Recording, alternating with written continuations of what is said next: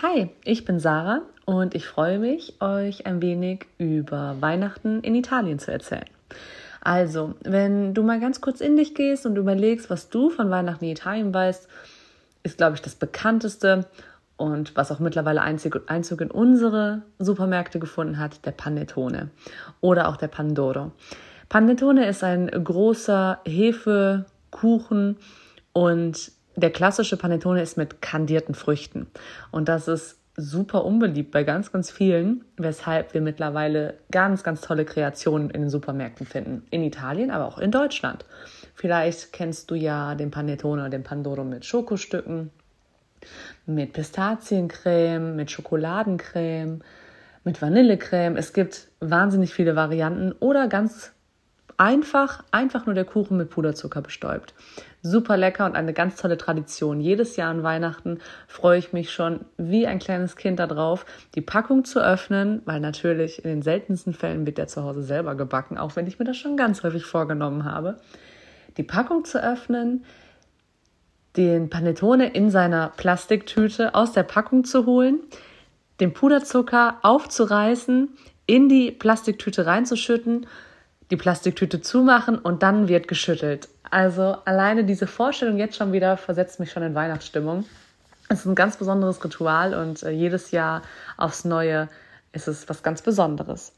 Ja, also natürlich darf dieser Kuchen Weihnachten nicht fehlen, aber es gibt noch ganz, ganz viele andere weihnachtliche Traditionen in Italien. Und eine davon ist auf jeden Fall die Lasagne oder die Lasagna auf Italienisch. Denn so heißt sie dann tatsächlich in Italien. Und jede Region hat ihre eigenen Rezepte. Vielleicht kennst du die Lasagne oder Lasagna mit Bechamelsoße oder auch nur mit Tomatensoße oder mit Hackfleischbällchen oder mehr mit Spinat. Es gibt die verschiedensten Varianten. Jede Region hat ihre eigenen Vorlieben und rund um die Region von Neapel, also Kampanien in dem Bundesland, wo ich auch aufgewachsen bin, Dort wird ganz viel mit Tomatensoße, Hackfleischbällchen gemacht. Also eine richtig, richtig leckerer Nudelauflauf, so kann man es ganz klassisch sagen. Und dieser darf auf jeden Fall am Weihnachten als Primo nicht fehlen.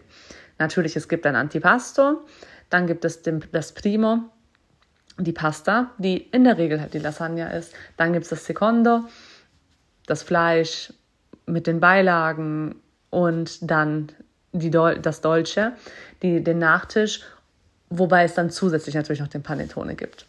Ähm, und ab von Lebensmitteln und ab vom Essen gibt es natürlich andere Traditionen, zum Beispiel die Tombola. Weihnachten wird neben dem unfassbar vielen Essen auch ganz viel gespielt. Das heißt, zum Beispiel am ersten Weihnachtsfeiertag wird nach dem Essen, wenn man das Mittagessen um 18 Uhr beendet, ja, es wird auch lange gegessen, dann wird die Tombola rausgeholt. Das ist eine Art Bingo und auch, denke ich, in Deutschland bekannt, aber ist typischerweise ein Must-Play an Weihnachten. Und die ganze Familie spielt es zusammen, schreit rum und ja, alle haben zusammen Spaß, jung und alt. Frohe Weihnachten wird sich erst um Mitternacht am 24. gewünscht, also um genau zu sein, eigentlich am 25. Dezember um 0 Uhr 1. Denn dann ist ja erst eigentlich Weihnachten. Heil, der Heiligabend, wie hier in Deutschland, wird zwar auch schon gefeiert, es wird gegessen, aber die Geschenke gibt es dann tatsächlich auch erst dann und es wird auch erst dann frohe Weihnachten gewünscht. Das heißt, die Kinder müssen bis 0 Uhr nachts warten, um ihre Geschenke zu bekommen. Und ja, da kann auch schon mal das eine oder andere Kind es nicht schaffen, schläft ein und ähm, ja, hat das dann schon mal verpasst. Könnte sein, dass es mir mal passiert ist. Ansonsten gibt es dann die Geschenke am nächsten Morgen, am 25. Eine besondere Geste von Geschenken gibt es auch noch in Bezug auf Nikolaus, denn diesen gibt es in Italien nicht. Also den 6. Dezember, der wird in Italien nicht gefeiert, dafür aber der 6. Januar. Hm? Da klingelt was bei dir, das sind die Heiligen Drei Könige in Deutschland. In Italien dagegen wird die Befana gefeiert. Die Befana ist eine alte Frau, die auf einem Besen unterwegs ist und ja, den Kindern Süßigkeiten bringt oder aber Kohle, wenn sie böse gewesen sind. Also die lieben Kinder haben Süßigkeiten in ihrem, in, vor ihrer Tür liegen und die bösen Kinder Kohle. Und daraus wurde natürlich, hat die Wirtschaft natürlich etwas gemacht und heutzutage gibt es Kohle zu kaufen als Süßigkeit. Also einfach schwarzes Baiser mit ein bisschen Glitzer drüber. Es glitzert ein wenig und dann, tada, die Kohle. Kriegt jedes Kind, auch wenn es lieb gewesen ist, hat es das immer dabei, weil die Kinder lieben es mittlerweile, das zu essen. Und ein eine, und eine ganz besondere Tradition, die ich auf gar keinen Fall hier nicht erwähnen möchte, sind die Krippen. Krippen spielen in Italien eine wahnsinnig große Rolle, vor allem im Süden Italiens. Neapel ist so die Hochburg der Krippen und es gibt auch eine Straße in Neapel, die ganzjährig Krippenfiguren verkauft und alles andere, was das Krippenliebhaberherz begehrt. Diese Straße, die Via San Gregorio Armeno, auch in jedem Monat, auch wenn du im August in Neapel bist, eine Reise wert oder ein Besuch wert. Dort gibt es einfach alles.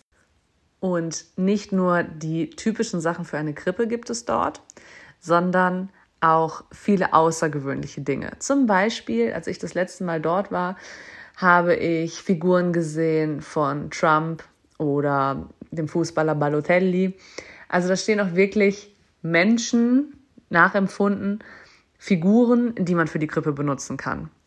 Wie gesagt, es gibt einfach alles dort. Und es ist alles Handarbeit und wirklich liebevoll gestaltet. Die ganzen Krippenbauer dort, ähm, sich das anzuschauen, ja, das berührt das Herz.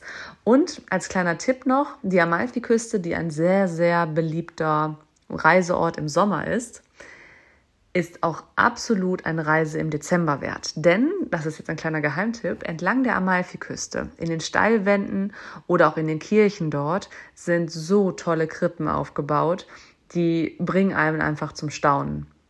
Und die letzte Krippe vor Ende der Amalfiküste sozusagen, wenn man die klassische Route von Salerno aus Richtung Positano fährt, ist auch in Positano kurz bevor der Schlenker kommt, wo man runter zum Strand fährt dort in der Felswand steht eine ganz, ganz tolle Krippe. Und auch im Sommer kann man die Häuschen davon sehen. Die sind nämlich aus Stein. Einfach mal drauf achten.